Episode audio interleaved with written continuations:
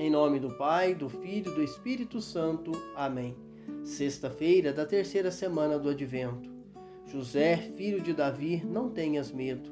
Hoje, a liturgia da Santa Igreja apresenta para nós no Evangelho de São Mateus, capítulo 1, versículos de 18 a 24.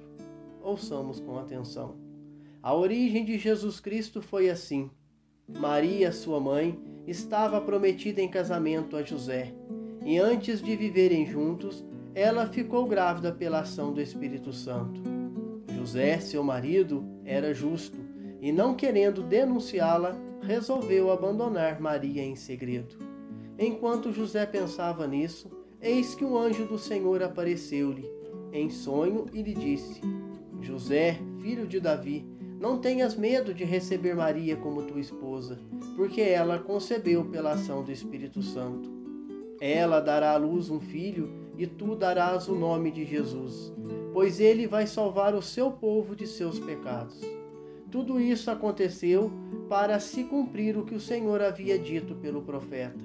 Eis que a Virgem conceberá e dará à luz um filho. Ele será chamado pelo nome de Emanuel, que significa Deus está conosco. Quando acordou, José fez conforme o anjo do Senhor havia mandado e aceitou sua esposa. Palavra da salvação. Aproximando o Natal de Jesus, a liturgia apresenta a figura de José, esposo de Maria, homem humilde, justo e valorizava o silêncio. Os evangelhos pouco falam de José, mas muito nos ensina. A origem do Filho de Deus na condição humana é narrada nos evangelhos de São Lucas e de São Mateus. O evangelista Lucas faz uma narrativa mais detalhada, com ênfase na figura de Maria, seu sim e seu serviço. No Evangelho de São Mateus, que refletimos hoje, a figura de José é brevemente citada, mas nos mostra sua importância no projeto de salvação. Precisamos entender o contexto em que ocorre a narrativa deste evangelho. Naquele tempo, quando uma mulher era prometida em casamento, iniciava o noivado. Embora não vivesse conjugalmente ainda, o adultério já era considerado.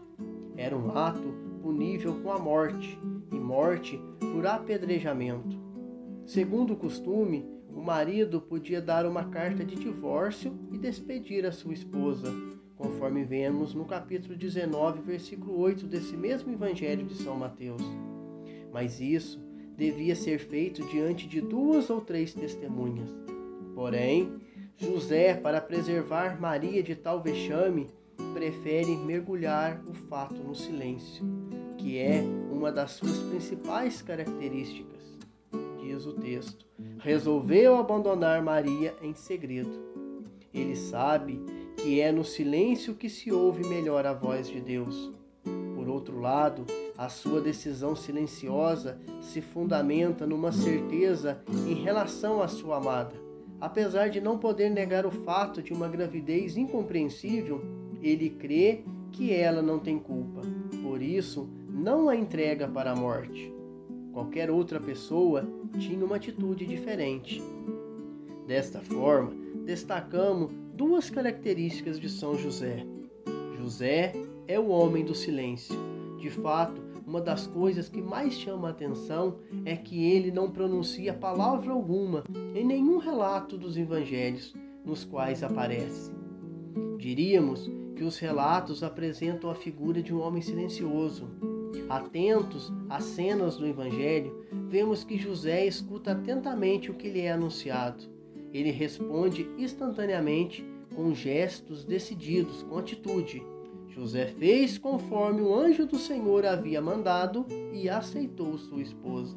José não conversa com o anjo, apenas o ouve. Nos três momentos em que o anjo do Senhor aparece a José, dá-se da mesma forma. O anjo anuncia a mensagem e a resposta de José dá por meio da ação. José não pede explicações e nem sinais, ele obedece e quando recebe o anúncio de que Maria estava grávida por obra do Espírito Santo, imediatamente faz o que lhe havia dito o anjo do Senhor e toma consigo a sua mulher. No caso da fuga ao Egito, o anjo pede a José para colocar-se a caminho, ele não hesita, não questiona e parte para viver no estrangeiro. Quando o anjo lhe adverte da perseguição de Herodes, imediatamente se levanta, toma o menino e sua mãe durante a noite e se retira ao Egito. O mesmo acontece quando o anjo do Senhor lhe diz que pode voltar a Israel, porque tinha morrido aqueles que buscavam tirar a vida do menino. Pensamos um pouco, quanto somos semelhantes a São José? Está faltando em nós o silêncio de São José para podermos escutar Deus. Está faltando em nós a pronta atitude de São José em não questionar, em fazer o que precisa ser feito. Não tenhamos medo. José, homem justo, é outra característica narrada nesse evangelho. Justo, no contexto bíblico, nos quer dizer que ele era reto, íntegro, autêntico, bom e obediente. Tudo o que podemos encontrar de positivo em uma pessoa humana. O homem justo é aquele que, como Abraão, acolhe na fé o plano de Deus e com ele colabora. O termo justo na Bíblia remete àquele que se ajusta a Deus, que obedece e segue os preceitos do Senhor. Abraão, homem justo e pai de Israel. Davi, o rei justo. Noé, o homem justo. José é justo porque adere ao misterioso desígnio de Deus. É justo porque se ajusta ao modo de agir de Deus. Arrisca com Deus. José se coloca, portanto, na linha das grandes figuras da história da salvação. Sua atitude é um exemplo de silenciosa dedicação ao reino. É um homem de uma grande nobreza, de coração que, no silêncio da fé, acolhe o mistério que não compreende pensamos um pouquinho o quanto justo nós estamos em relação a São José. Muitas vezes duvidamos das ordens de Deus ou até mesmo a ignoramos, questionamos muito. Não tenhamos medo. Ao falar de São José, Papa Francisco nos ensina assim: José, o homem dos sonhos, o pontífice, esclarece que São José era um homem concreto, mas com coração aberto o homem dos sonhos e não um sonhador. Ele nos fala que não podemos perder o prazer de sonhar e nos pede que não percamos a capacidade de sonhar, a capacidade de se abrir ao amanhã com confiança, apesar das dificuldades que possam aparecer. Ele fala ainda: não perder a capacidade de sonhar o futuro. Cada um de nós sonhar com nossa família, os nossos filhos, os nossos pais ver como eu gostaria que fosse a vida deles. Os sacerdotes também, sonhar com os nossos fiéis, o que queremos para eles. Sonhar como sonham os jovens, que são sem pudor ao sonhar e ali encontram um caminho. Não perder a capacidade de sonhar, porque sonhar é abrir as portas para o futuro, ser fecundos no futuro. Estamos chegando ao final do tempo do advento. É importante pensarmos como está a nossa preparação para o Natal de Jesus. A preocupação com a festa, presentes, não pode ofuscar ou substituir o sentido verdadeiro do Natal.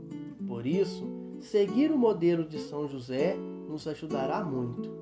Rezemos, Senhor, fazei-nos semelhante a São José que acolheu o menino Deus e da mesma forma possamos nós também acolher a cada Natal Jesus como mestre de nossa vida. Amém.